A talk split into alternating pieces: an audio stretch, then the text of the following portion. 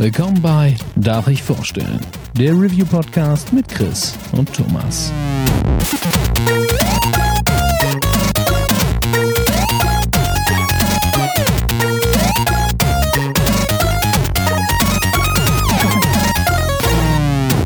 Darf ich vorstellen? Hallo und herzlich willkommen zur neuen Ausgabe von Darf ich vorstellen?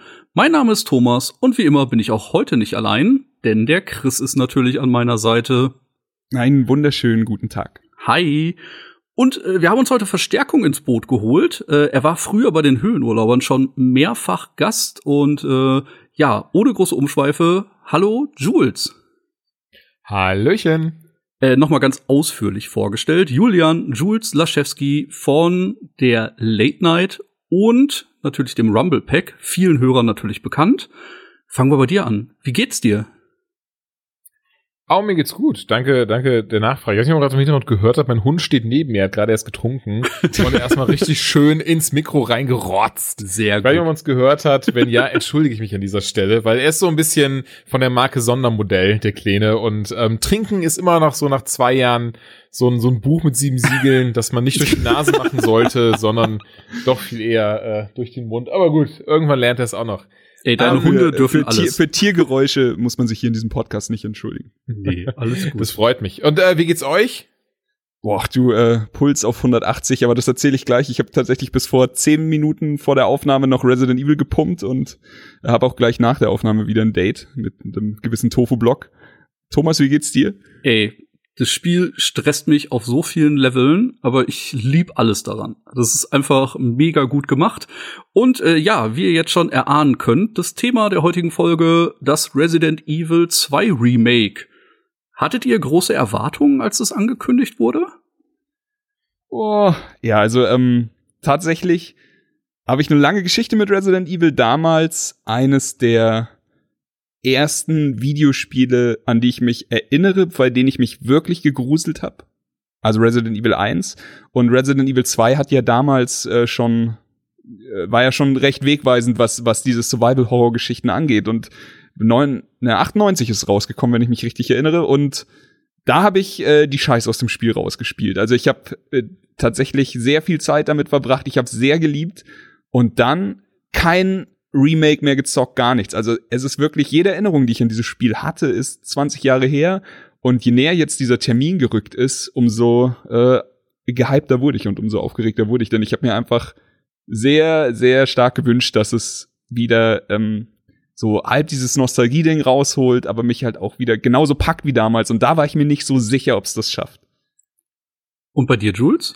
Ähm, ja, bei mir also relativ ähnlich behaupte ich. Resident Evil 1 habe ich bei einem Kollegen gesehen gehabt, hatte noch gar keine Ahnung von dieser Art von Spielen, weil zur Zeit auch, ich glaube, acht als der erste Teil rauskam, hatte mich natürlich total geflasht und in meiner Erinnerung war das auch so ein, so ein mega krasses, super geil aussehendes Spiel. Heutzutage wissen wir, das war ein ziemlicher Pixelbrett. Ey, es sah Ähm. damals aus wie echt. Es sah aus wie echt. Ja, so hat man es aber auch einfach im, im Kopf, ne? Resident Evil 2 nie gesehen, also zumindest damals nie gesehen und ähm, bin dann erst wirklich selber richtig eingestiegen, als für den GameCube das Remake des ersten Teils kam. Das hatte ich dann für, boah, ich glaube, einen Zehner bei Karstadt erworben. Ähm, ja, Ist fantastisch. Dann, ey, das ist Remake, großartig. das Remake äh, für den GameCube ist äh, auch das ist witzig, denn ich würde immer, wenn ich, wenn man so seine Top 3 von Remakes aufzählt, wäre das wahrscheinlich immer bei mir dabei gewesen. Mhm. Und äh, ja, wie jetzt äh, der zweite Teil abschneidet, quatschen wir gleich, aber muss ich auf jeden Fall nicht verstecken, sagen wir es mal so. Genau. Und ähm, den zweiten Teil wir damals dann leider trotzdem nicht gespielt, sondern mit Teil 4 dann weitergemacht. Dann kam 5. Ähm, dann 6 kurz reingeschaut und äh, direkt wieder verworfen. 7 geliebt. aber Ja. Ähm, ja, 2 und 3 blieben mir quasi immer verwehrt, obwohl ich sie mittlerweile selber auch in meiner, meiner Retro-Sammlung äh, mehrfach vertreten habe. Ist schwer heute noch das alte Resident Evil 2 zu spielen, glaube ich. Ja, ich glaube auch. Aber das Witzige ist, ne, wie Jules gerade gesagt hat, ich bin ja hier äh, der alte Mann und äh, die Konsole. Ich hab's damals schon gespielt, als es neu rausgekommen ist und hab's geliebt, hab das in allen Varianten durchgespielt, auf allen Schwierigkeitsgraden. Hab die Remakes auch nie angefasst, also tatsächlich überhaupt nicht gekauft, gespielt, sonst was.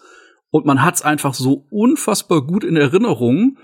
Und dann sieht man ein Video davon und denkt sich so, ui, die Grafik habe ich komplett anders in Erinnerung. Wie konnte das denn passieren? Aber ähm, damals schon ein sehr, sehr starkes Spiel, Schockmomente noch und nöcher und ähm, ja, die Konsolen waren damals teuer und das war tatsächlich, als das rausgekommen ist, saßen wir irgendwie zu dritt in meinem Kinderzimmer, haben das Rollo runtergezogen. Einer hat dann immer gezockt, bis er gestorben ist und wir haben einfach, ja, mega gute Zeit gehabt und uns zu Tode erschreckt bei jeder Sequenz, die dann äh, dafür ausgelegt war. Und ich war nach dem spärlichen Resident Evil 1 HD Remaster erst ein bisschen, ja, gar nicht so gehypt, aber ja, seitdem man dann Mitte letzten Jahres äh, bewegtes Material gesehen hat, dachte ich mir, okay, das wird, glaube ich, richtig, richtig gut. Und ja, ich glaube, wir machen alle seit Donnerstag kaum was anderes als Resident Evil 2 spielen. Deswegen denke ich, da hat Capcom, glaube ich, ganz viel richtig gemacht. Was mich ja mal interessiert, und ich glaube nicht, dass ihr die Antwort darauf habt, ich hätte es auch vielleicht auch einfach mal googeln können, aber wieso gibt es kein, ähm, äh, ja, Remake vielleicht nicht, aber von Resident Evil 3 gibt's ja, also das findet man auch in den Stores nicht. Also ich habe da mal geschaut, ich dachte mir so erst so, ah, okay, Deutschland wahrscheinlich nicht erlaubt hier oder sowas aber auch im amerikanischen ähm, PSN Store oder im japanischen gibt es einfach nicht. Du findest jedes Resi-Spiel, nur nicht Teil 3. Das ist krass. Also ich weiß tatsächlich gar nichts über irgendwelche Indizierungen oder sowas. Da will ich mich auch nicht auf dem Fenster lehnen. Aber ich hatte es damals, das war Nemesis, ne? Mhm. Also genau, ja. ich, ich hatte es damals für die PlayStation 1, glaube ich. Und ähm, ich weiß noch, dass es mir Spaß gemacht hat, aber dass es mich nicht mehr so krass gepackt hat wie Resident Evil 2. Vielleicht war ja. Resident Evil 2 für mich damals auch einfach dieser Peak und dann ist so langsam dieser Wechsel für, also das ist ja einfach nur äh, persönliche Präferenz, aber für mich war dann der Herzenswechsel Richtung Silent Hill halt eingeleitet irgendwann und dann wollte ich auch gar nicht mehr so richtig äh, Resident Evil spielen, sondern wollte diesen eher psychischen Mindfuck Horror von Silent Hill weitererleben. Aber äh, das ist auf jeden Fall witzig. Ich habe die Originaldisc hier noch irgendwo rumliegen, aber ich habe deswegen auch nie wieder nach irgendwie einem Store davon gesucht. Nee, bei mir war es auch wirklich nur zufällig, weil ich es eben durch Resident Evil 2 dann so ein bisschen angefixt war und dachte mir so, ach, ich könnte ja noch mal in Teil 3 reinschauen. Das, also, beziehungsweise ich habe es halt auch für die glaub, Playstation und den Gamecube. Ähm, ja, und dann habe ich aber gemerkt, in den Stores gibt es das einfach gar nicht. Verrückt. Also ich weiß noch, äh, ich habe es damals, das war ja noch die große Zeit der Importe, tatsächlich auf Japanisch gespielt, weil die Sachen sind ja immer relativ, ja, mit großem Zeitunterschied äh, veröffentlicht worden. Und äh, ja, die Japan-Version gab's halt irgendwie ein Dreivierteljahr früher oder sowas. Und ja, Schwierigkeitsgrad der Rätsel war dann überschaubar, so nicht immer mit Item A nach B laufen und äh, da konnte man sich dann irgendwie zurechtfinden. Und das habe ich damals tatsächlich komplett auf Japanisch durchgespielt, ohne ein Wort zu verstehen, aber es ging trotzdem. Das ist gut. Ja, ich, aber das dann auch wieder so ein Titel, ich, den habe ich wahrscheinlich 99 oder 2000 das letzte Mal gespielt. Kommt hin, Kann ja. Ich auch noch dran erinnern, dass da einfach dieser äh, Hurensohn hinter dir herläuft und dich die ganze Zeit penetriert. Klingt wie ein guter Pornofilm, aber es ist komplett anders. Ja, ähm, wer möchte denn jetzt was zum Remake erzählen? Chris, möchtest du mal anfangen? Okay, also, ähm, ja, Remakes ähm, zeichnen sich ja immer dadurch aus, dass sie irgendwie was Altes, äh, Bewährtes nehmen und äh, hoffentlich auch irgendwas äh, logisch verbessern oder irgendwie in die Neuzeit transportieren. Und dann fangen wir damit doch mal an. Also Resident Evil 2, das Remake, ähm, benutzt die Resident Evil Engine, also die Engine, die auch bei Resident Evil 7 schon wunderbar funktioniert hat, sieht auch fantastisch aus, finde ich. Ähm, sie haben ein paar Dinge natürlich angepasst. Und ich bin heilfroh, dass sie, dass sie das angepasst haben. Allen voran die Steuerung. Also wer Resident Evil 1, 2 und sowas gespielt hat, der weiß, früher steuerte man, ich würde sagen, wie ein Panzer. Also wenn du nach rechts oder links gedrückt hast, dann hat sich der Charakter einfach um so und so viel Grad gedreht. Und wenn du nach vorne gedrückt hast, bist du immer gerade ausgelaufen, je nachdem, in welche Richtung du geguckt hast. Die Kamera ist das nächste die war halt früher stationär, einfach immer, wenn du einen Raum betreten hast, war die in irgendeiner Ecke geklatscht und du konntest dann halt einfach rumlaufen und jetzt hast du halt alles. Die äh, gewohnte Third-Person 3D-Optik und die Kamera verfolgt dich und es fühlt sich halt einfach an wie ein Spiel, das äh, 2019 rauskommt. Also alles andere wäre auch irgendwie falsch gewesen. Aber trotzdem, wir kehren halt wieder zurück äh, zu den altbewährten Schauplätzen. Wir sind im Polizeipräsidium, wir sind in den Sewers, wir sind äh, hinterher noch in dem Labor. Ähm, es ist aber, und da boah, ich, wie, wie soll ich sagen, ich hatte mich am Anfang wirklich nicht viel damit auseinandergesetzt, weil ich mir ein bisschen auch die Überraschung lassen wollte. Ich war also nicht sicher, ob es eins zu eins dasselbe Spiel ist oder ob sie viel ändern. Und äh, da war ich sehr überrascht, denn sie haben für mich alles geändert. Also von der äh, von den von der Aufteilung von den Räumen her, die Aufteilung der Items, der Schlüssel und das alles. Es ist schon noch alles so irgendwie wie damals, aber entweder ich kann mich nach 20 Jahren einfach einen Scheiß an irgendwas erinnern oder sie haben einfach alles irgendwo anders hingelegt. Für mich war ab dem Moment, wo ich das Polizeipräsidium betreten habe, alles nur noch oh, ich ich muss alles neu lernen. Ich Ja. habe alles vergessen. Ist auf jeden Fall so. Ich hatte auch dieses, äh, ich hatten uns kurz drüber unterhalten, das ist einfach 20 Jahre her. Und für mich war es echt so, als ob ich ein Spiel zum ersten Mal gespielt habe. Das war nicht so, dass ich sagen kann, ah, jetzt laufe ich eben A, B und C ab. Ich hatte sogar den Eindruck, vielleicht irre ich mich da auch komplett. Ähm, ich hatte mal das Gefühl, wenn man früher einen Run gestartet hat, dann war vor dem Eingang so eine kleine Unterführung. Ja. Und wenn man da einen Ah, Zombie schön, getötet hat, genau, das war, glaube ich, die Zombie-Version von einem äh, Stars-Mitglied. Und wenn man den getötet hat, hat man direkt irgendein cooles Item bekommen. War relativ, äh, ja, munitionsintensiv, aber man ist halt dafür belohnt worden, wenn man den Weg gegangen ist. Ja, und jetzt gab's da diese Unterführung gar nicht. Und da dachte ich so, okay, es ist auf jeden Fall anders designt. Und ja, das hat das Spiel einem quasi schon in den ersten Minuten mitgegeben, dass da viele Änderungen vorgenommen worden sind. Also die, ich kann gleich vorwegnehmen, die Unterführung existiert noch. Okay. Sie ist einfach nur mit, mit Brettern, also der Weg dahin ist mit Brettern verbarrikadiert. Aber das ist genau, ähm, das sind genau diese kleinen Überraschungen, von denen ich gesprochen habe. Also du, du wirfst halt, du wirst halt in diesen Pool geworfen, äh, ins kalte Wasser quasi und du, du wirst gezwungen, das alles neu zu lernen, weil einfach Türen, die vielleicht damals offen waren, sind jetzt einfach verschlossen oder Wege, du müsstest andere Wege gehen und Umwege gehen und sowas und ähm, du, es ist alles noch irgendwie da, aber es ist halt auch einfach anders zu erreichen und das äh, bringt dich sehr schnell dazu, alles, was du glaubst zu wissen, aufzugeben und wieder von vorne anzufangen. Ja. Was ja echt schön ist. Auf jeden Fall. Wie war's denn für dich, Jules?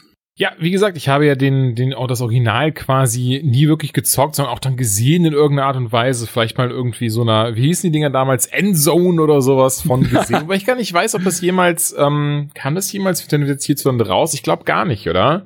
Da hatten sie Hier- von Anfang an einen Riegel vorgeschoben.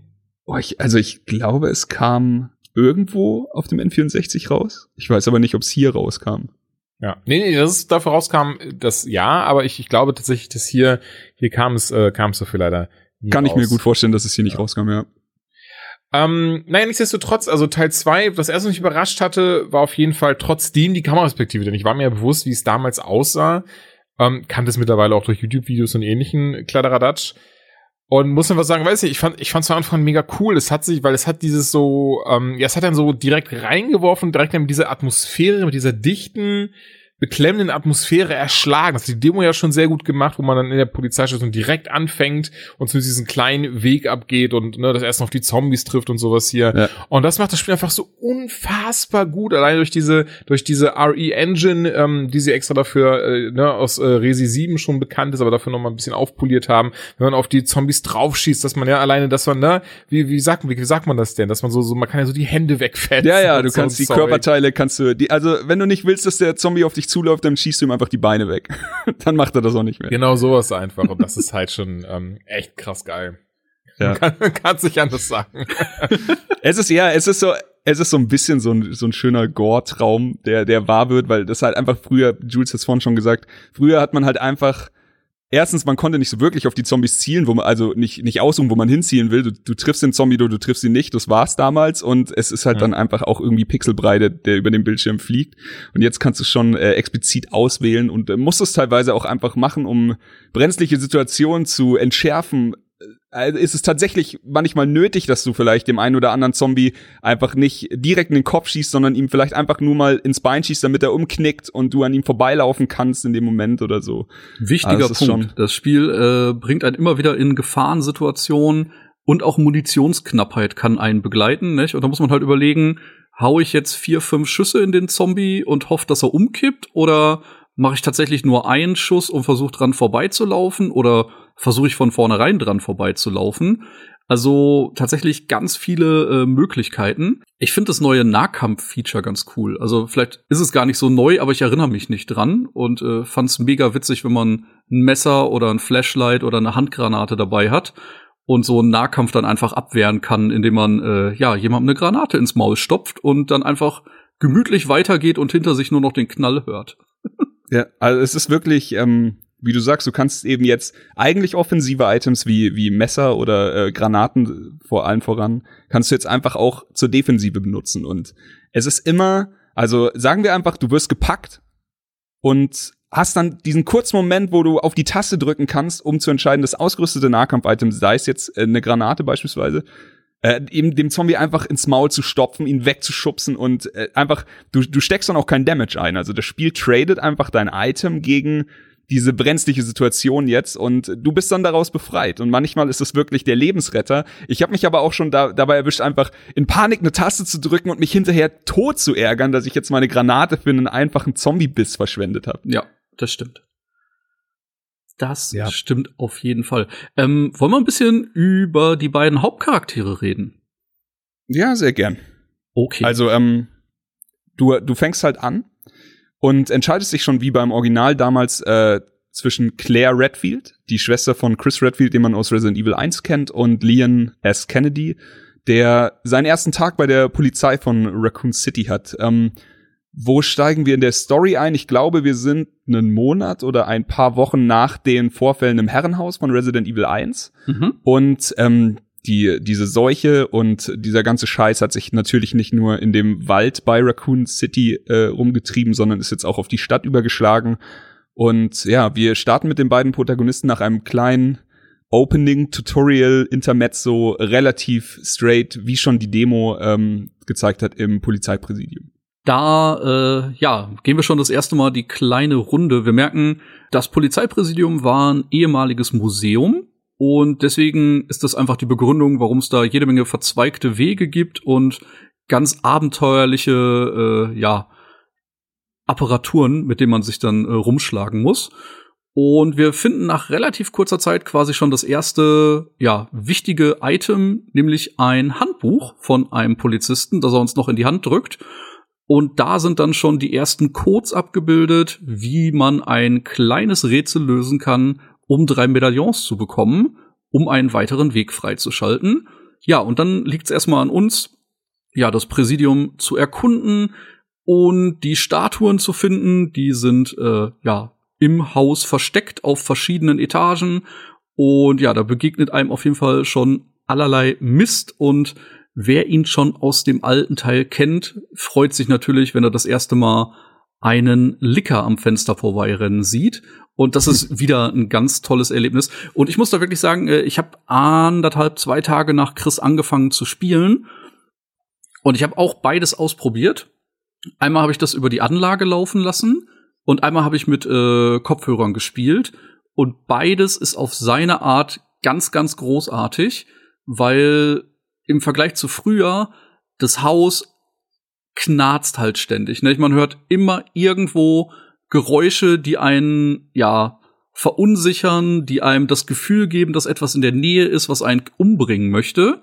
Und die ganze Soundkulisse hat mich halt wirklich weggeblasen. Die ist unfassbar gut.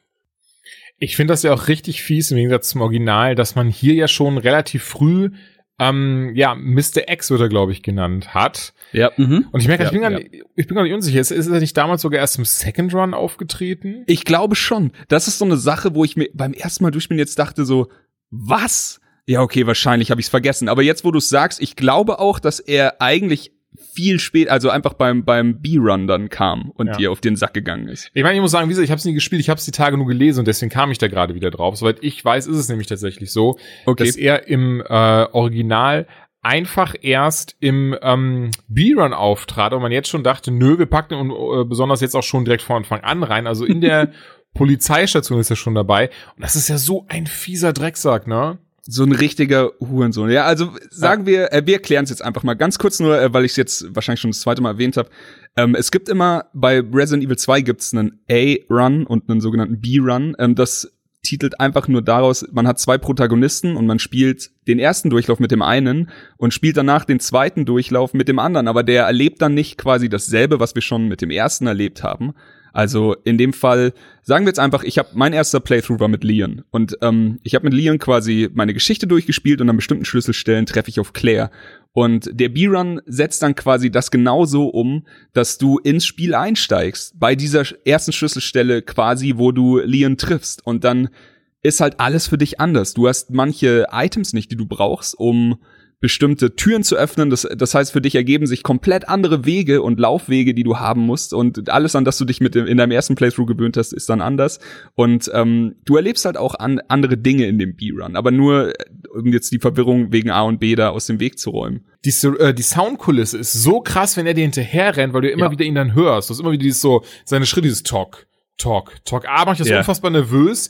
B, ja, kannst ja. du nun etwa erahnen, wo er ist. Natürlich, klar, je nachdem, wie laut es ist, weißt du auch, oh, er ist jetzt direkt vor mir. Aber oftmals hast du, du hast so eine krass gute, positive Paranoia dadurch. Ähm, das macht das Spiel wirklich richtig geil. Also ich hab's, äh, ich hab's letztens in eine WhatsApp-Gruppe geschrieben, weil ich mir das einfach von der Seele schreiben musste. Ich hatte genau eine von diesen Situationen, von denen Jules jetzt redet.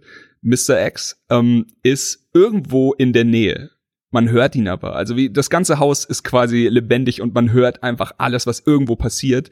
Dieses Spiel ähm, hat einen fantastischen Sound und einen fantastischen Soundtrack und also die diese Begleitmusik, die einfach, solange wirklich nicht nicht viel brenzliches um dich rum ist, dann ist das auch immer alles recht ruhig. Aber sobald äh, die Scheiße losgeht, merkt es das Spiel natürlich und äh, pusht dir das auch auf die Ohren. Und die Kombination von Geräuschen, von dieser Bedrohung, die dieser Mr. X ausstrahlt, den man sich ungefähr so vorstellen kann wie einen Jason Voorhees oder Michael Myers, einfach was, du kannst ihn nicht umbringen, wie das Alien aus Isolation oder Pyramid Head bei Silent Hill. Mhm. Es ist einfach die konstante fucking Bedrohung. Du kannst ihm davonlaufen. Natürlich, er ist langsamer als du, minimal, und du kannst ihn staggern, wenn du Schaden auf ihn machst, aber jeder Scha jede Kugel, die du auf ihn draufschießt, ist Verschwendung. Denn du kannst ihn nicht umbringen.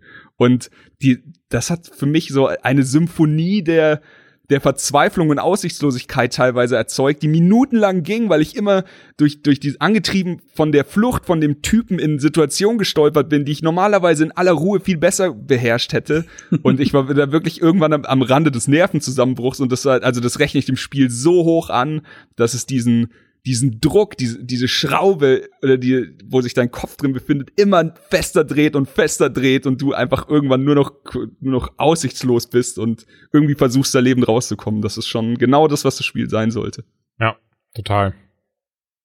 Ja, äh, mega. Also wie gesagt, so eine Panik nur durch dieses Stampfen zu erzeugen. Ne, und der Typ ist halt einfach ein Meter breit und zwei Meter zwanzig hoch mindestens und verfolgt einen ständig durchs Haus. Das ist echt äh, eine sehr bedrohliche Situation. Ähm, was man noch sagen kann, äh, ich fand immer, ähm, die Charaktere, die man auswählt, haben so einen kleinen Einfluss auf den Schwierigkeitsgrad. Ähm, Claire hat's in dem Fall ein bisschen einfacher, weil sie findet quasi als zweite Waffe neben der Pistole relativ zügig einen Granatwerfer und damit kann man sich halt gerade stärkere Feinde schon mal mit einem Schuss, äh, ja, fernhalten oder sogar komplett umbringen. Chris hingegen, äh, Quatsch, Leon findet stattdessen äh, eine Schrotflinte. Damit ja. hat er natürlich auch eine starke Waffe in der Hand, aber das Ganze ist natürlich dann noch ein bisschen munitionsintensiver. Und ähm, das ist immer so eine kleine Herangehensweise. Und was man immer wieder unterschätzt, Item-Management. Man hat halt nur begrenzte Slots in seinem Item zur Verfügung. Ich glaube, man fängt mit acht an bei Claire. Sind es bei Leon noch weniger? Nee, nee sind bei beiden acht und das System haben sie auch das Resi 7 übernommen. Also es ist nicht wie okay. damals äh, gewesen, dass das das halt ähm, noch, ich glaube damals war es nämlich tatsächlich, glaube ich, auf sechs, also ne, anfänglich auf sechs ja, begrenzt und so. Genau, genau. Hier ist es jetzt eben acht und es ist aus dem aus Resi 7 übernommen. Und hier muss man eben diese schönen ähm, Hüftbeutelchen ja. äh, finden. Nee, wie heißt die Gürteltaschen? So, die Gürteltaschen. Ja, ist jetzt schon das Lieblingsspiel von The Rock auf jeden Fall. Ja. Für zusätzliche, ähm, immer, immer zwei Plätze bekommt man dann eben, ja. Genau. Ja. Das auf jeden Fall Gold wert, weil man später, später auch vor Entscheidungen so nach dem Motto, okay, ich habe jetzt eine Waffe, die nimmt nur einen Slot ein und dann findet man eine Verbesserung für die Waffe. Und man denkt sich so, okay, will ich jetzt, dass die Waffe präziser ist, dass sie mehr Schaden macht? Dafür nimmt die Waffe danach aber zwei Slots ein und dann muss man eventuell noch häufiger eine Kiste aufsuchen oder muss noch genauer darauf achten, was man mitnimmt und äh, ja, das sorgt auf jeden Fall immer für ein bisschen Zusatzstress, dass man keinen unnötigen Ballast mit sich rumschleppt. Es ist ja auch, ähm, wenn wir es jetzt mal runterbrechen, ist Resident Evil 2 ein fantastisches Survival-Game, aber eben auch ein fantastisches Metroidvania-Game. Und es ist ja, also ich weiß, wir wurden 2018 zugeschissen mit Metroidvania-Games und das ist auch fantastisch, denn ich liebe dieses Genre und die meisten waren 2D, Pixel und oder oder schön gezeichnet wie Hollow Knight und was es auch alles gibt, aber dieses ähm, schöne 3D-Ding, was du hier hast, das funktioniert auch so fucking gut. Vor allem eben wegen diesem Item-Management, das dann auch, auch noch auf Dinge trifft wie dieses, also das kommt natürlich aus dem Survival-Haus, aber das einfach, dass du deine Kugeln quasi zählst. Es ist nicht so, dass du wirklich dir denkst, so, jetzt laufe ich mal durch den Gang und hau mal äh, einen Schuss nach dem anderen irgendwo rein. Du, du willst gezielt schießen. So jeder Schuss, den du bei einem Zombie nicht in den Kopf triffst, der, der sorgt wahrscheinlich dafür, dass du zwei, drei Schüsse mehr brauchst. Und einfach, du machst mehr Schaden oder der Kopf könnte auch explodieren. Und ähm, eine Sache, die mich hier am Anfang ganz schön gefickt hat, ist, wenn du in Resident Evil 2 früher einen Zombie getötet hast, dann fiel der um und er lag am Boden. Mhm. Und entweder er lag einfach nur da und ist dann wieder aufgestanden oder er hat geblutet und das hat quasi bedeutet, er ist jetzt final tot. Und ich habe sowas hier gesucht wie ein Verzweifelter. Einfach, du schießt einen Zombie an, er fällt um, liegt am Boden, blutet natürlich. Ich meine, es ist 2019, es sieht super gut aus. Wir haben schon über den Gore-Traum geredet, aber du bist nicht sicher, ob er noch ob er noch lebt und ob er wieder aufsteht. Und am Anfang wusste ich natürlich nicht, wie das hier wirklich funktioniert. Und den ersten, den ich getötet habe, ich laufe einfach straight drüber, zack, beißt mir ins Bein. Ich so, ja, Chris, komm, das weißt du besser. Egal, äh, erzähl mir keinem. Und dann äh, nächste Runde, ich schieß ihn an und er liegt am Boden und ich so, okay, jetzt sei nicht dumm, warte erst mal zehn Sekunden. Und ich warte und warte, nichts passiert. Ich so, nice, lauf rüber, er beißt mir ins Bein. Ich so, fick dich, du Hurensohn, das kann doch nicht wahr sein.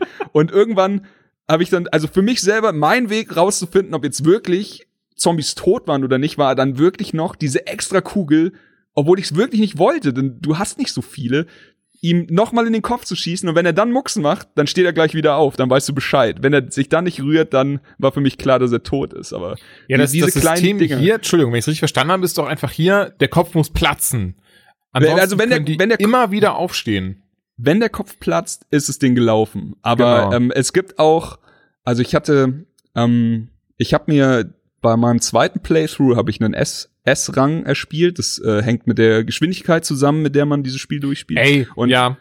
Da kriegt Alter. man eine, da kriegt man eine eine Waffe mit unendlich Schuss und in dem nächsten Playthrough habe ich mir wirklich genüsslich Zeit gelassen und habe so lange auf Köpfe geschossen. Also es gibt, wie, wie gesagt, wenn du einen Kopf abschießt von einem Typen, der am Boden liegt und er sich dann nicht bewegt, dann ist es so gut wie sicher, dass er tot ist. Aber ansonsten. Ich wollte ja. gestern, habe ich mir gedacht, so komm, ist Sonntag, du hast irgendwas Besseres zu tun, dein Leben ist traurig. Machst du jetzt, versuchst du mit Claire diese unter drei Stunden zu schaffen, um auch diesen Kram freizuschalten, weil ich ja auch dann, ne, es gibt ja noch, du kannst auch nachher mit Tofu, ich hatte dazu noch was zu erzählen und so ein Zeug zocken. Ja, ja. Ähm, verrecke dann am, an, am Ende der Polizei, also quasi da, wo ich aus der Polizeistation dann weiterkäme, in die Kanalisation, verrecke ich durch Mr. X, weil ich ganz kurz unaufmerksam war, habe nicht gerade gedacht zu speichern und diesem Second Run ähm, sind die Autosaves um einiges länger aus voneinander entfernt. Und ja. entsprechend habe ich einfach über eine halbe Stunde verloren und die Zeit ging eben trotzdem weiter dabei, so dass ich am Ende dann bei drei Stunden und 35 Minuten war. Und ich habe mir so in den Arsch gebissen oh. deswegen. Ne? Das oh so nein! Ärgerlich. Aber ich wollte auch nicht dann einfach von nur von vorne anfangen. So, ich dachte so, nee, das schaffe ich jetzt trotzdem noch. Nee, habe es trotzdem nicht geschafft. Also das oh, das ist ärgerlich. Ja, ich habe tatsächlich nach meinem ersten, also mein erster Run mit Leon war sehr langsam. Also ich glaube, ich habe neun Stunden oder so gebraucht. Ich habe einfach alles angeguckt. Ich bin so richtig in dieses Spiel eingetaucht. Und danach wollte ich sofort mit Claire weiterspielen und eben den Claire B-Run machen. Und dann so, ey, wenn du es jetzt nicht machst, machst du es eh nie. Also nochmal mit Leon gespielt, auch den ersten Run quasi, einfach exakt dasselbe, was ich gerade gemacht habe, nochmal wiederholt. Ich wusste jetzt, wo ich hin muss. Ich, ich hatte mir so einen kleinen Plan aufgeschrieben. Ich hatte mir die Locker Room äh, alle rausgeschrieben und alle Rätsel und sowas so. Also ich war, ich war vorbereitet und äh, hab's dann recht gut runtergespielt und Boah, aber da hatte ich auch ganz schön Arschwasser an manchen Stellen, weil du halt auch einfach die, dieses, wenn dieser Zeitaspekt noch dazukommt und du dir nicht die Zeit nehmen kannst, um jetzt mal irgendwie eine schwere Passage vorzubereiten oder irgendwie einen Raum zu klären oder so, das ist schon ganz schön asozial. Ich wollte sagen, da ist man dann tatsächlich nur noch am Gegner mit einem Schuss dann vorbeirennen und hoffen, dass man irgendwie an der Horde vorbeikommt.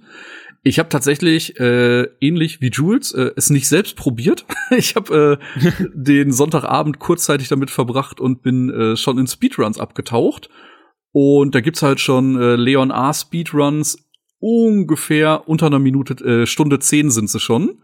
Krass. Und das ist halt echt Boah. absurd. Das ist einfach der perfekte getimte Run. Die wissen das komplette Spiel, jeden Code schon auswendig, wie Chris gesagt hat, nicht? Gut vorbereitet, die Lösungen schon mal für jedes Rätsel beiseite geschrieben und dann einfach durchgerannt und ich war echt baff, wie gut die Zeit schon ist. Ich Ach, weiß das nicht. Mich, ey.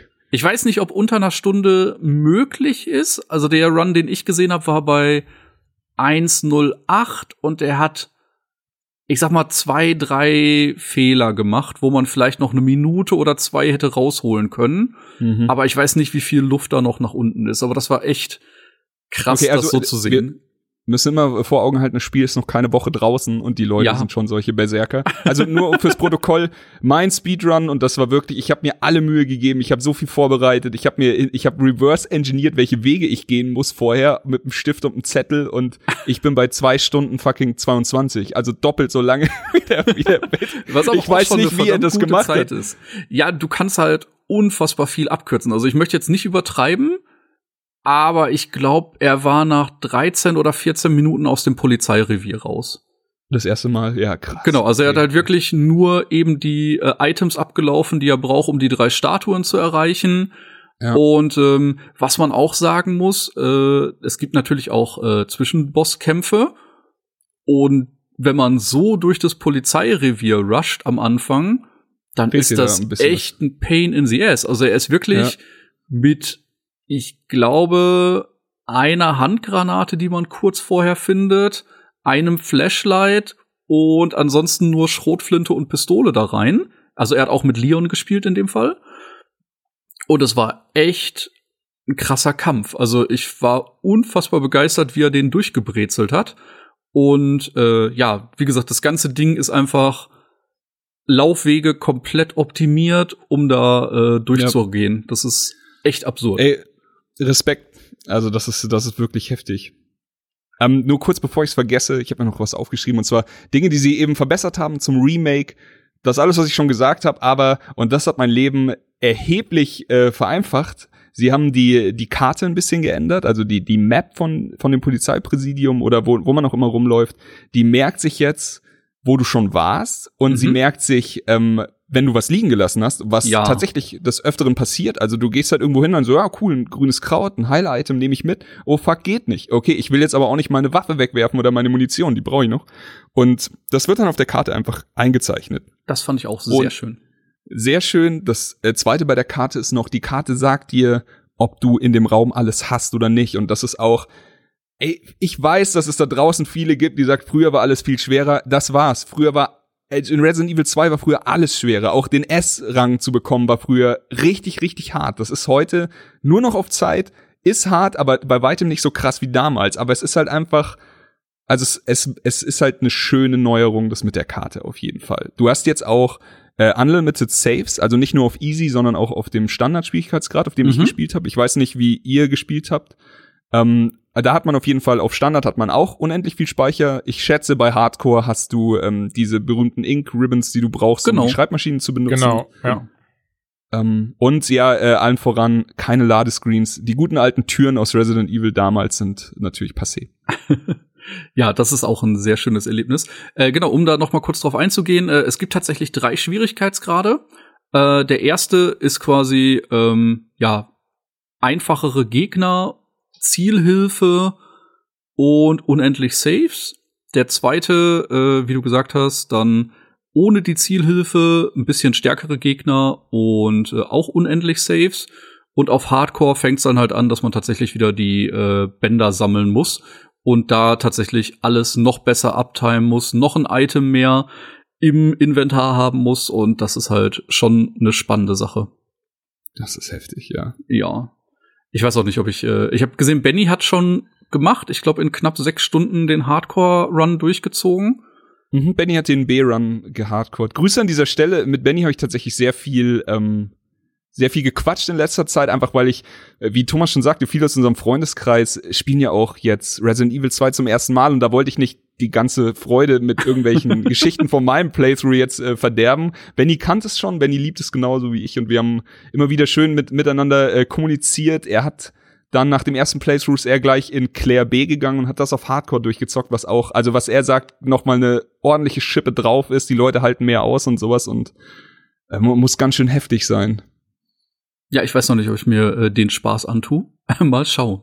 Hat denn einer von euch äh, mal in den Assisted Mode reingeschaut? Also ich, ich mich würde nur Nee. interessieren, wie gut die Zielhilfe funktioniert. Äh, ich habe es einmal gestartet, genau aus dem Grund. Äh, ist quasi Instant äh, Knopfdruck Brust.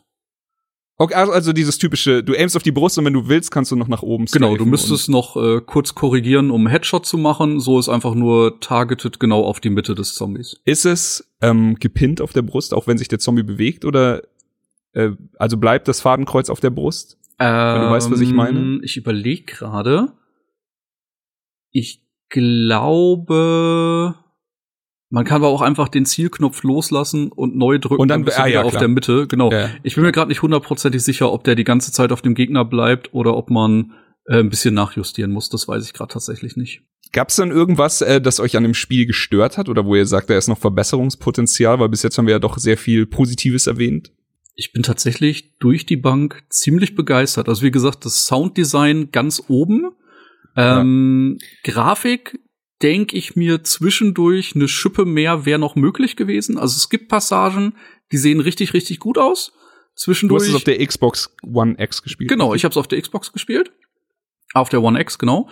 Aber äh, ich hatte zwischendurch halt auch mal minimale Framerate-Einbrüche. Mhm. Und ich hatte halt so das Gefühl, die ein oder andere Passage hätte optisch vielleicht noch ein bisschen schöner aussehen können. Aber das ist Jammern auf sehr, sehr hohem Niveau. Also das Spiel sieht top aus. Äh, ich hatte halt nur den Eindruck, es war nicht immer konstant auf dem gleichen Level. Jules, auf welcher Konsole hast du gezockt? Äh, ich habe auf der PS4 Pro gezockt. Ah, perfekt, okay. Eventuell ist es ziemliche Erbsenzählerei, aber ich hätte nichts dagegen gehabt, wären ähm, wäre das ein oder andere Rätsel ein Ticken schwieriger gewesen. Mhm. Ja. Also ja. ich hatte so das Gefühl, dass es, dass es doch sehr, ähm, wie sagt man, sehr krass vergibt und an ein, zwei Stellen war so gar kein Problem, einfach kurz zu raten, ähm, wenn man so, wenn man so quasi fünf Minuten Ja. über hat und dann hatte sich das. Äh, äh, Ja. Beispielsweise beim Second Run eben habe ich dann gemerkt, so, oh, die, äh, die, die, die Löwenstatue, Mist, das ist jetzt was anderes. Hm, was ist denn, wenn die klacke, klack, klacke, klacke, klack, nee, klack, klack, klack, klack, klack, nee, klack, klack, klack, klack, nee, klack, klack, klack, klack, nee, klack, klack, klack, klack, und dann wirklich so, wirklich, also ohne Scheiß, fünf Minuten später, klack, klack, klack, ding, ah, okay, cool. Das waren ähm, schon so, was sind das denn? Dreimal sechs, also schon einige Lösungsvarianten, die du dann hast, nicht? Ja, gut, ich meine, war da wahrscheinlich auch ein bisschen Glück dabei, aber trotzdem insgesamt, ich weiß nicht, hatte mir irgendwie so dieses so, ja, irgendwie so, ich weiß nicht, das war so das, was ich am Ende so, ach, wäre schon cool gewesen, so gerade was, was das Labor angeht, dass da vielleicht noch so ein, zwei mehr Rätsel drin gewesen wären, vielleicht auch ein bisschen schwerer. Aber ey, wie gesagt, das ist wirklich ähm, Jammern in Anführungszeichen auf hohem Niveau und äh, auch gar kein Muss oder so. Also, Ja klar, es ist ja nur so, äh, was wäre wenn, was würde man sich wünschen, Ding. Aber ja, äh, bestätige ich komplett. Ähm, ich hätte gegen schwere Rätsel auch nichts gehabt. Vielleicht, also da- das ist jetzt so ein kleiner Wunsch. Ich habe da mit Benny nicht drüber geredet. Ich äh, wäre wär natürlich nice, wenn es einen Schwierigkeitsgrad geben würde, wo die Rätsel einfach noch mal ein bisschen heftiger sind. Vielleicht sind sie es auf Hardcore. ich weiß es nicht. Aber ich hatte exakt, das muss ich gerade lachen. Ich hatte exakt dasselbe, was du mit der Löwenstatue hattest, hatte ich in meinem ersten Playthrough mit diesen Locker Room Spinden. Da hattest du auch einfach Mhm. eine Dreireihe Ja, mit, mit genau, Buchstaben. genau. Und dann stand ich so da und einfach so klick, klack, klick, klack. Oh, krass, schon erraten. Nächster Spin, das, die klack, klick, klack, oh, auch erraten. Und dann habe ich äh, tatsächlich Benny gefragt, der da ein bisschen weiter war als ich, so, findet man dafür auch Lösungen oder ist es vorgesehen, dass man das, äh, er so, nee, nee, das steht irgendwo in irgendeinem Bericht oder an irgendeiner Genau. Wand oder sowas. Und so, hm. Oder in den Fotos, okay. die man entwickeln lassen Ja, kann. genau. Ja. Also Ich so. würde sagen, was dann nicht mehr funktioniert, ist, glaube ich, die äh, Lösung für den Safe erraten. Die werden ein bisschen schwieriger. Okay, das habe ich auch nicht geschafft, ja. Das. Das wäre dann, glaube ich, schon äh, ein bisschen random. Aber es ist tatsächlich nicht. Äh, drei, äh, drei Buchstaben auf einem Feld von vier oder fünf Buchstaben, da kann man schnell eine Lösung zusammentippen. Das stimmt schon. Das stimmt. Ja, ähm, nur kurz, da wir dir. über die äh, verschiedenen Versionen geredet haben. Also ähm, ich habe es in meinem ersten Playthrough auf der Xbox gespielt und bestätige, was Thomas sagt. Ich hatte ein rundum gelungenes Erlebnis, äh, sah fein aus. minimale Framerate-Einbrüche manchmal und ich äh, habe immer, also ich versuche mir dann immer zu erklären, warum das passiert. Manchmal war der Raum einfach riesig und voll mit Wasser und so, manchmal aber auch in ganz seltsamen kleinen Räumen und da war ich ein bisschen verwirrt. Ähm, mhm. Und ich habe äh, mir dann natürlich das Video von den von Digital Foundry angeguckt. Digital Foundry wollte ich auch gerade erwähnt ja. haben, denn da haben sie also wirklich gesagt, dass lustigerweise PS4 Pro Version ähm, detailreicher ist. Ne? Ganz genau und das ist echt, also sie sieht schärfer aus. Ja. Und äh, das, okay. das finde ich auch krass. Also das ist ja heutzutage nicht mehr nicht mehr oft so, dass die Pro über der One äh, X steht. Aber ich glaube, die, die One X hatte dafür frametechnisch ein bisschen die Nase vorne und die PlayStation ist ein bisschen öfter eingeknickt. Was aber, ähm, also wahrscheinlich ist das einfach der Ausgleich dafür.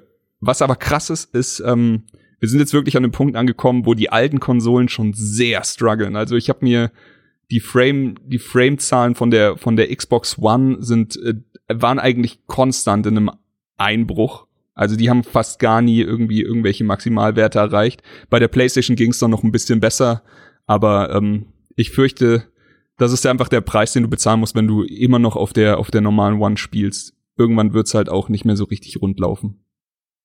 Hattest, hattest du das denn in irgendeiner Form Framerate-Einbrüche oder ähnliches? Ich hatte es auf der One X minimal und meinen zweiten und dritten Playthrough und vierten jetzt mittlerweile habe ich jetzt am PC gespielt und ähm, das hm. ist das läuft natürlich blendend. Ey, da, also ich meine, da habe ich jetzt nur die Demo Demo gesehen bisher und die sieht, die sieht wirklich muah aus. Ja. Ähm, nee, aber ich hatte auf der, auf der PS4 Pro hatte ich zu keiner Zeit. Ich bin tatsächlich jemand, der da sehr, ähm, wie sagt man, ja anfällig und und und sehr äh, äh, sensibel ist für, aber kein bisschen. Also ich fand das lief okay. die ganze Zeit butterweich. Okay, da, da, okay. da hatte ich nur die äh, das Digital Foundry Video gesehen, die einfach, du kennst es ja, die lassen dann halt einfach diese mm, diese ja, Grafik klar, rumlaufen klar. und du siehst die Einbrüche sofort, auch wenn du sie mit dem richtigen bloßen Auge nicht so richtig merkst.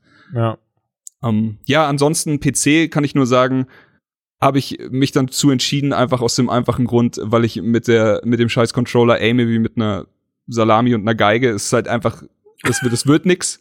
Und äh, für mein, für den S-Run wollte ich unbedingt, äh, dass jeder Schuss sitzt. Und das ist eine Wohltat, also für mich als als alten PC-Zocker auch, ähm, einfach dann mit der Maus zu aimen und dann auch wirklich dahin zu schießen, wo ich hinschießen will und nicht einmal links und rechts vorbei am Kopf. Okay, kann ich verstehen. Ähm, ich überlege gerade, äh, das haben wir, das haben wir, das haben wir. Äh, S-Rang, was gibt's denn äh, alles für Belohnungen? Wollen wir das spoilern, was es da alles gibt? Ja, können wir gerne machen. Also ich meine, wir reden hier von einem Spiel, das ist 20 Jahre alt. Und ähm, ja. früher war es so, da hat man äh, sehr viel mehr tun müssen, aber ähm, du spielst das Spiel quasi, also, oder wir reden jetzt einfach über Dinge, die man bekommen konnte. Es gab Waffen mit unendlich Munition und es gab eben einen unterschiedlichen Modi, äh, den Jules und ich vorhin auch schon mal angesprochen haben. Und hier, ähm, ich habe erst eine Waffe, also für den S-Rang habe ich bekommen, eine Pistole mit unendlich Schuss. Das ist sehr stark, aber im Grundspiel, also im, im Original, da gab's krassere Sachen. Da gab's Rocket Launcher, Gatling Guns und so und solche Kaliber, die habe ich jetzt noch nicht gefunden. Heißt aber nichts, ich habe ja äh, bei weitem noch nicht alle Achievements geholt, die man hier irgendwie machen kann. Ähm, was man allerdings hier bekommt, ist, wenn man den normalen Durchgang spielt mit einem Charakter, kriegt man natürlich den zweiten Durchgang, also eben den B-Durchgang mit dem anderen Charakter freigeschaltet. Wenn man diesen durchspielt, kriegt man den äh, vierten Überlebenden, also Hank, the Force Survivor, freigeschaltet. Und das ist auch noch mal eine richtig interessante Geschichte. Das sind alles Dinge, die gab's im Grundspiel auch, aber das jetzt hier einfach mit der mit mit der neuen Optik, mit dem richtigen Zielen und sowas zu spielen, das ist schon ganz schön abgefahren. Was ist da bei dem Hank-Part so der Clou? Also was ist da die Aufgabe? Also Hank ist ein äh, ein Mitglied einer Spezialeinsatztruppe von Umbrella und im Gegensatz zu Leon und Claire wacht er quasi unten in der Kanalisation auf, also in einem sehr späten Teil vom Spiel. Und ähm, du bist quasi, also deine Aufgabe ist es, den Virus nach draußen zu bringen und äh, quasi dich selbst mit einem Heli irgendwo abholen zu lassen und zu evakuieren oder sowas. Und der äh, das Ding bei Hank ist, du bist von Anfang an ausgestattet. Du hast Heilkräuter dabei, du hast eine MP5, du hast eine, eine Magnum, eine Pumpe und eine Pistole. Also eigentlich ist alles cool. Das Ding ist nur, du wirst in deinem Run nichts finden. Also alles, was du in Momente Starts hast, das ist, das ist dein Freund. Der Rest ist nicht da. Und ähm, es sind deutlich, deutlich krasser, also äh, mehr Zombies am Start. Es sind einfach auch schwierigere Gegner und das Placement von denen ist halt richtig, richtig fies. Es geht hier darum, innerhalb von kürzester Zeit, weil einfach überall Gefahr lauert, die, die deinen Weg nach draußen zu ballern. Du startest in eine Kanalisation und läufst irgendwie halbwegs rückwärts wieder zurück ins Polizeipräsidium und läufst dann. Also ich will, ich will es gar nicht spoilern. Ich habe mehrere Anläufe gebraucht. Das hat mich sehr viel Nerven gekostet. Das ist eine konstante Adrenalin-Rush. Jeder Run dauert so ungefähr zwölf Minuten oder man stirbt vorher und das Ende hat's noch mal so richtig in sich und es ist einfach, also es ist es hat schon Dark Souls ähnliche Befriedigungsgefühle, wenn man das dann am Ende wirklich äh, die letzte Tür auftritt und dann irgendwie in, in, der, in Freiheit ist. Ich bin gespannt. Klingt auf jeden Fall sehr, sehr gut. Ähm, es gab früher noch ein anderes äh, kleines Add-on, äh, das haben wir auch schon durchklangen lassen. Äh, der Tofu-Block ist auch wieder am Start. Der Tofu-Block ist auch am Start. Den schaltet man frei, indem man äh, mit Hank das, also den vierten Überlebenden absolviert. Ah, okay. Und der Tofu-Block spielt exakt dasselbe, was Hank gespielt hat. Jedenfalls, also ich, ich habe es noch nicht durchgespielt. Ich habe Hank abgeschlossen ungefähr eine Viertelstunde bevor der Podcast hier angefangen hat. also ich, ich habe nur kurz in den Tofu reingeguckt. Es ist ein Tofu-Block mit einer Polizeimütze und einer Taschenlampe und äh, 16 Messern im Inventar und ein paar Kräutern. Und mehr hat der Junge nicht. Das Ding ist, du bist schneller als Hank und äh, die anderen beiden Protagonisten und du kannst dich, glaube ich, auch ein bisschen besser an den Zombies vorbei quetschen, wie man das so will. Aber mhm. es ist, äh, es ist die Hölle. Ich habe den, den Run, den ich jetzt wirklich mit Hank schon recht gut perfektioniert hatte, habe ich mit ihm bis zum, ich sag mal zwei Drittel habe ich geschafft, aber dann hatte ich auch gar keine Chance mehr. Ich hatte keine Heil-Items mehr und gar nichts. Also da muss man noch mal eine ganz andere Taktik fahren, um da mit den Messern zu überleben. Ähm, es ist auf jeden Fall sau witzig gemacht. Es sieht äh, natürlich super lächerlich aus, wenn so ein Polizeitofu da durchrennt. Was geil ist, wenn dich ein Zombie, äh, wenn, wenn du Schaden kriegst oder wenn Zombies an dir rumknabbern, dann verlierst du auch wirklich von, also an deinem Tofu verlierst du dann bestimmte Stücke. Das ist, das zeigt dir quasi an, dass du, dass du weniger Health hast, so wie ähm, Claire und und Leon halt einfach keuchen, in die Knie gehen und bluten und und rumkrüppeln oder sowas. Und hier hast du halt einfach irgendwann bist du halt so halb aufgefressen und und bist, bist nicht mehr so ein richtig gesunder Tofu. Mega gut. Äh, genau, nochmal äh, unnötiges Wissen. Äh, wir haben uns gerade darauf geeinigt, äh, den Tofu-Block hat Capcom damals ins Spiel integriert, äh, quasi als kleine Hommage an die Verrückten, in Anführungsstrichen, die Resident Evil 1 nur mit einem Messer durchgespielt haben. Und ja, für die ist quasi der Tofu-Block nur mit den Messern bewaffnet das kleine Gimmick und so eine kleine Liebeserklärung an die Resident Evil 1 Fans. Wirst du, wirst du dann, äh, wirst du es versuchen, Thomas?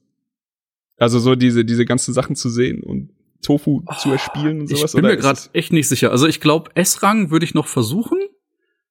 Ähm, ich hab's versucht. Das ist nach ja. losgegangen. Ich werde wenn ich daraus beiseite gelegt, unter anderem, Entschuldigung, ich hake mal kurz ein. Ich hab's beiseite ja, gelegt, einfach weil morgen auch Kingdom Hearts 3 erscheint. Ja. Und es ist auch, ich dann ist, ja. ist gerade eine gute Videospielzeit, muss man sagen. Also es ist. Ja, ey, äh, das auf jeden Fall. Und das Blöde ist einfach, ähm, würde ich jetzt das nochmal bei Resident Evil 2 versuchen, würde mich das nicht in Ruhe lassen. Deswegen brauche ich gerade erstmal so auch den emotionalen Abstand von, damit ich mich dann auf Kingdom Hearts 3 einlassen kann. Fühle ich komplett. Ich sag dir ganz ehrlich, wenn ich es bei meinem ersten Versuch nicht geschafft hätte, hätte ich auch gesagt, okay, das mit dem S-Rank äh, Rank lasse ich jetzt. So, einfach mal, einfach mal ein paar mhm. Wochen vergehen lassen, dann nochmal versuchen oder so. Ey, wenn ich eins daraus gelernt habe heute, dann, äh, dass Speichern da vollkommen okay ist. Lieber zehn Sekunden an der Schreibmaschine stehen, als nachher eine halbe Stunde nachholen müssen. Das ist aber auch genau das Ding. Früher musstest du für den S-Rang, ey, ich, ich will jetzt keine Fakten nennen, ich würde sie wahrscheinlich eh nicht hinkriegen, aber ich glaube unter zehn, zwölf Mal speichern und du durftest mhm. keine richtigen, du durftest nicht die Infinity-Waffen benutzen, du durftest nicht wahrscheinlich keine First Aid Kits benutzen und laut, lauter so krasse Auflagen. Und der, die einzige Auflage, die du jetzt hast, ist Zeit, aber speicher so oft du willst. Und das habe ich auch gemacht. Ich habe wirklich, Ey, wirklich wer weiß, gespeichert. Vielleicht kriegst du eine andere Waffe, wenn du dich nicht heilst oder. Boah, vielleicht. Ich Man hoffe, ja ich werde das nicht rausfinden, aber ich hoffe, dass es da draußen Leute gibt, die das machen. Ey, ich war echt ganz, ganz kurz in der Bredouille. Ich habe das Ding ja äh, vorbestellt, weil ich mega Bock drauf hatte. Und äh, bei meiner Vorbestellung waren zwei Samurai-Waffen dabei. Ja. Heißt, äh, das erste Mal, als ich quasi an einer der großen Kisten war, hatte ich die Option von meiner Fünf-Schuss-Pistole, die ich mit Claire hatte, direkt auf eine 15-Schuss-Waffe umzusteigen. Und ich dachte mir so, eigentlich betrügst du dich ja mit dir selber, nicht? Deswegen, nee, ist schön, dass sie da ist, Ja. aber fürs erste Playthrough darf ich die nicht benutzen. Also, äh, obwohl das Ding im Item-Load war, habe ich es dann quasi ignoriert, nur um mir den Spielspaß nicht zu um die nehmen. Erfahrung nicht zu verfälschen. Ja, weil, ey, ohne Scheiß, fünf Schuss sind in der brenzligen Situation nicht viel. Dann Nein. fängst du an nachzuladen, gerade mit ihrer Knarre, wenn sie dann ein, zwei, drei Kugeln neu in den äh, Lauf schiebt. Äh, Lauf schiebt, so rum. Und äh, wenn du halt einfach eine Waffe direkt mit 15 Schuss hast, dann lachst du darüber. Nicht? Dann sagst du halt, kannst halt locker zwei Gegner nacheinander wegballern, ohne nachzuladen. Und das macht das Spiel halt einfacher. Komplett. Deswegen musste ich mich da direkt äh, disziplinieren und die Waffe äh, ja nicht nutzen.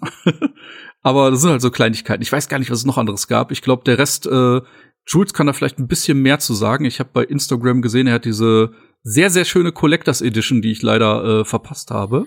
Ja, die habe ich, glaub ich, noch- so Media mal mitgenommen, die war noch da. Ähm, also Ach. eine und ich war so, ah geil und hat hab mich dann so einen Moment kurz blenden lassen, weil das wirklich dieses so, oh mein Gott, das ist, Spiel ist so geil und ich bin schon jetzt einmal durch, muss nochmal durchspielen, aber dann Collectors Edition und das ist drin, oh mein Gott, die nehme ich jetzt mit. Und zu Hause war ich dann so, warum hast du dafür gerade 250 Euro ausgegeben?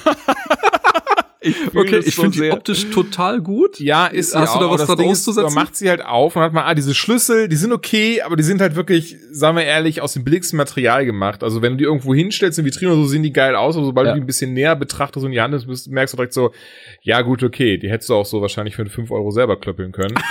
ähm, dann das Artbook, das fand ich, das finde ich sehr schade, wenn nicht sogar minimal dreist. Das Artbook ist einfach ein Papierheft. Ähm, das habe ich so auch noch Okay. nicht erlebt.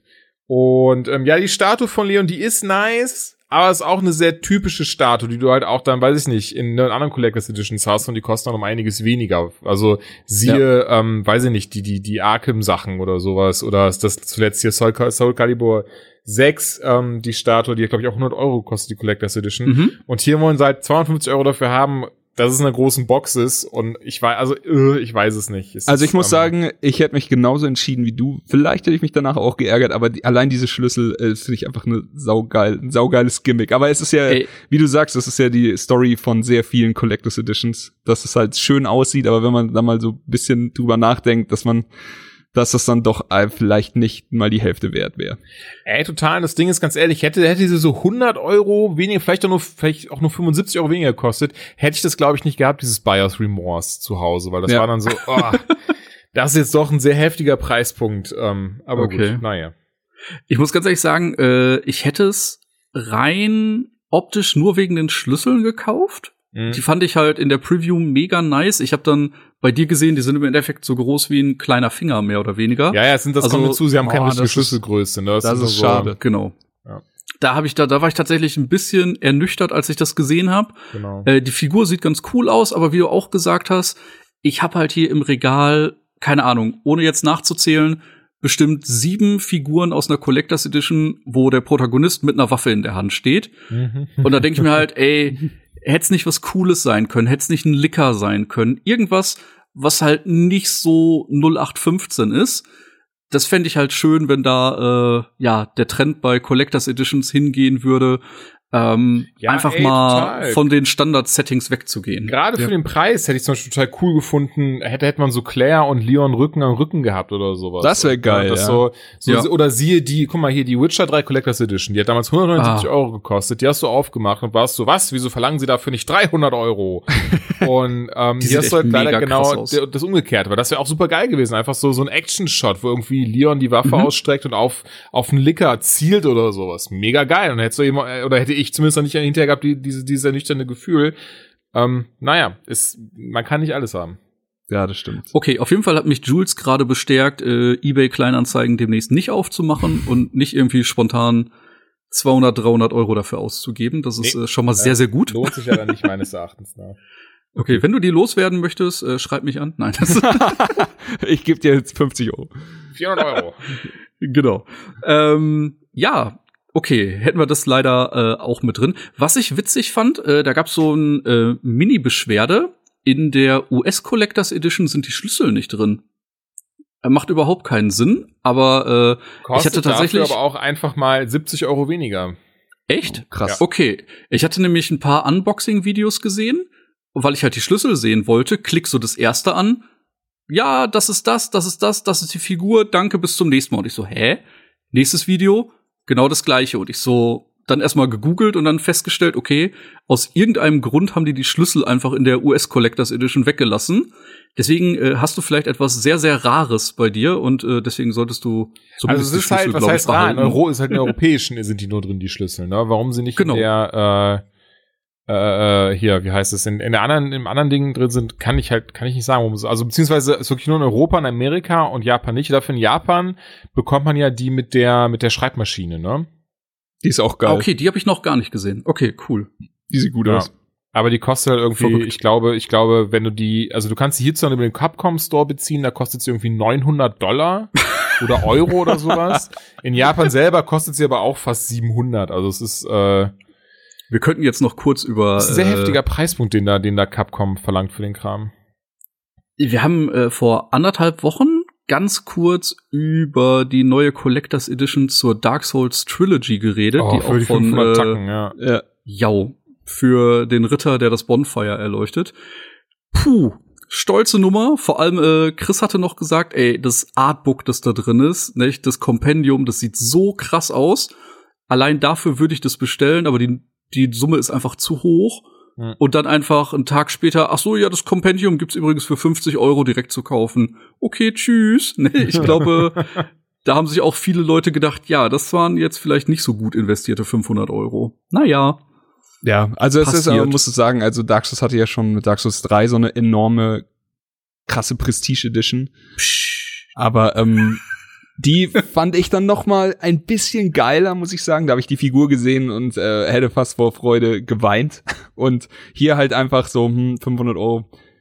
Diesmal leider nicht. Äh, das erste, was ich gemacht habe, war auch äh, Future Press anzuschreiben. Das sind die Jungs, die das Artbook, also oder beziehungsweise dieses Kompendium machen, die auch schon verantwortlich sind für alle richtig geilen Dark Souls Komplettlösungen. Ähm, und äh, ja, dann kam halt relativ schnell raus, dass, dass es halt einfach so zum Kaufen geben wird und dann war für mich die Sache auch gegessen. Ja, wahrscheinlich die bessere Entscheidung. Du hast es so schön formuliert. Äh, Im Endeffekt zahlt man nur die Limitierung auf die 2000 Units und äh, ja, klar. dass da halt eine Zahl draufsteht. Und da war die Jorm-Statue äh, Statue auf jeden Fall wahrscheinlich eine ganze Nummer cooler. Vielleicht sieht der Ritter nachher auch mega geil aus und man beißt sich in den Hintern und äh, guck nachher, ob man die bei eBay noch irgendwo ersteigern kann. Man kann sowas ja immer schlecht einschätzen. Das stimmt. Aber ähm, aber da würde ich genug äh, von Dark Souls. Richtig. Okay, gut. Ähm, eine Sache noch, weil ich heute in WhatsApp angeschrieben wurde, warum ich dann äh, in einer Woche dreimal Resident Evil durchspiele. Ich glaube, wir haben es mhm. schon versucht zu, zu erklären, aber sowas ähm, Resident Evil 2 hat einfach dieses Spielprinzip, das es heute nicht mehr so richtig gibt. Ähm, du hast eben den, den ersten Durchgang und dann hast du den zweiten Durchgang, die sich so schön voneinander unterscheiden. Und es ist nicht nur das, äh, dass die Laufwege dann auch anders sind, äh, was vielleicht nur ein bisschen lazy wäre, wenn die, wenn einfach zwei, drei Türen zu sind, die bei der anderen äh, Version dann offen sind. Du hast hier auch noch im Mittelteil von deiner äh, Kampagne hast du hier ähm, interessante Nebencharaktere, die in die Geschichte eingreifen und dann auch wirklich zum Hauptbestandteil der Geschichte fast werden. Und äh, hier unterscheiden sie sich auch komplett. Also die, die Sache, die Leon äh, erlebt, ist komplett anders mit der Geschichte, die, die Claire erlebt. Einmal hast du eine, äh, eine mysteriöse FBI-Agentin und einmal hast du ein kleines Mädchen und einen Sideplot in einem Waisenhaus und das ist wirklich beides fantastisch inszeniert und das, äh, es sorgt halt wirklich dafür, dass ich, auch wenn ich jetzt, glaube ich, vier, viermal irgendeinen Abspann gesehen habe, drei oder viermal in der letzten Woche, es sorgt halt dafür, dass ich mich keine Sekunde gelangweilt habe, dass es immer was Neues war, immer was anderes war und dass es immer echt sehr viel Spaß gemacht hat. Und äh, das, ja, sowas gibt's heute wenig, aber äh, das hat früher schon funktioniert und ich bin heilfroh, dass Resident Evil diese diese Tugenden, die damals gut funktioniert haben, einfach nach 2019 transportiert, ohne sie dabei irgendwie zu verlieren oder sich selbst aufzugeben oder so. Es ist irgendwie ein bisschen wie wundervolles Nachhausekommen zu was, das dir vor 20 Jahren schon sehr viel Freude bereitet hat.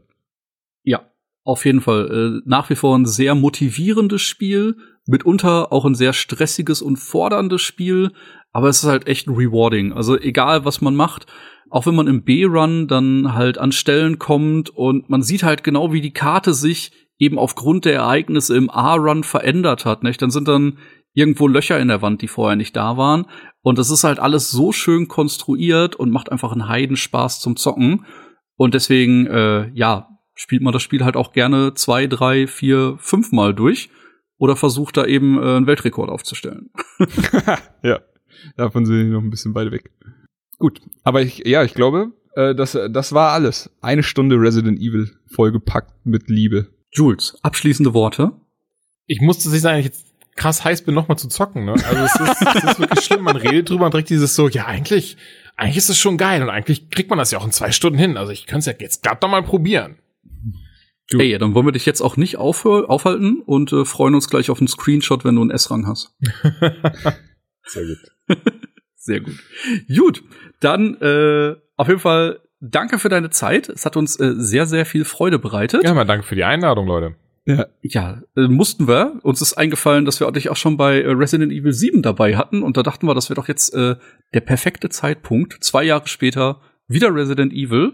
Da mhm. muss der Jules her. Ansonsten freue ich mich immer mit Jules zu casten, denn äh, Jules ja. war tatsächlich auch der Typ, mit dem ich meinen allerersten Podcast ever ever aufgezeichnet habe, damals äh, eine Einladung. Ever ever? Yes. War das das Dark Souls Ding? Das war genau, da hast du mich eingeladen ah, zu dem cool. Dark Souls Cast. Ja, ja, ich das war ja immer ein besonderer das, das Platz in meinem Podcast-Herzen. Cool. Ich hoffe, ja. ich hoffe, das machen wir dann bei zu Dark Souls 4 oder Bloodborne 2 nochmal. ja, das machen wir definitiv. Sekiro. Oder Sekiro, mhm. stimmt. Oh, stimmt, März, oder? Ey, in zwei März, Monaten. Du bist herzlich eingeladen. in zwei Monaten Wie viele andere auch.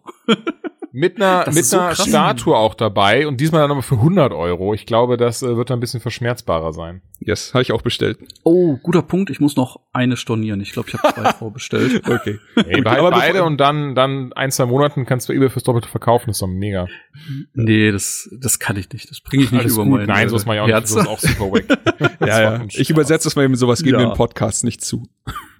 Ach so, ja, genau. Falls ihr Interesse daran habt. Nee, also äh, vielen Dank fürs Vorbeischauen, Jules. Ähm, Gerne doch. Ich werde jetzt tatsächlich auch wieder ein Date mit dem Tofu-Blog haben und schauen, wie weit ich diesmal komme. Und äh, ja, dann überlasse ich Thomas die letzten Worte. Ja, danke fürs Einschalten, danke fürs Zuhören. Äh, ich hoffe, es hat euch Spaß gemacht. Wir wünschen euch auf jeden Fall viel Spaß mit äh, Resident Evil und schaltet auch beim nächsten Mal gerne wieder ein und macht euch noch einen schönen Resttag. Ciao. Reingehauen. Resident Evil. Das war Darf ich vorstellen. Mehr von Chris und Thomas findet ihr auf darfichvorstellen.com und unter darf ich folgen auf Twitter. Bis zum nächsten Mal.